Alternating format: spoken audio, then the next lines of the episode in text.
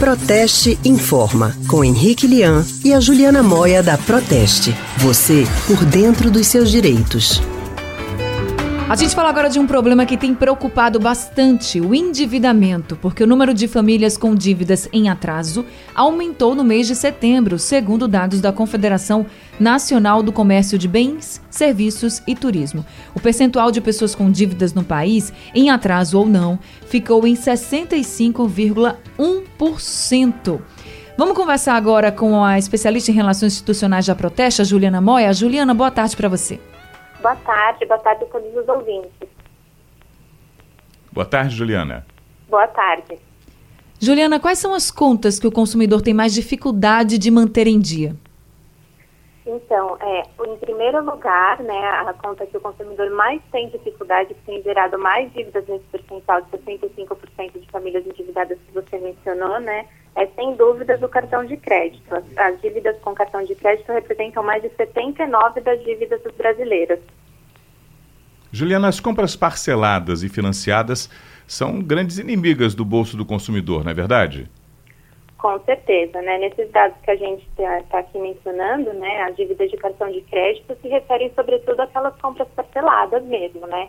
Uma parcela de 10 reais aqui, outra de 20 ali, essas contas que parecem pequenas e que não vão comprometer o orçamento da família, no final comprometem sim, e é o que tem gerado esse número elevadíssimo de dívidas dos consumidores brasileiros.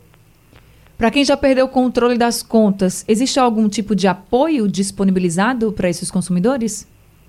Existe né? Existem, existem várias instituições, até como a Proteste, que dão um apoio preventivo, né? Que é o apoio de educação financeira para todos os consumidores.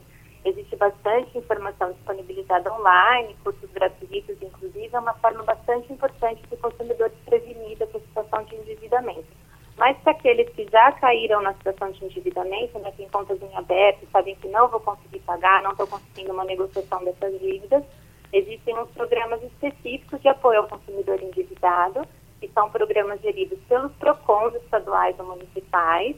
Nesses programas podem se inscrever quaisquer pessoas que tenham dívidas em aberto, sejam essas dívidas de compra, cartão de crédito, financiamento, empréstimo, qualquer tipo de dívida, né?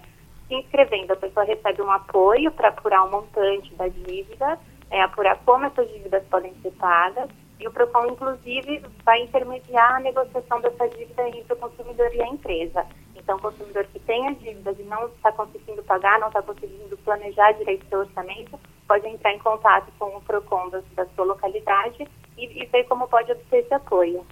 Ah, que coisa boa. Que boas essas informações. Então, de todo jeito, é procurar o PROCON. Obrigado, Juliana. Eu que agradeço. Boa tarde. Nós conversamos com a especialista em relações institucionais da Proteste, Juliana Moia.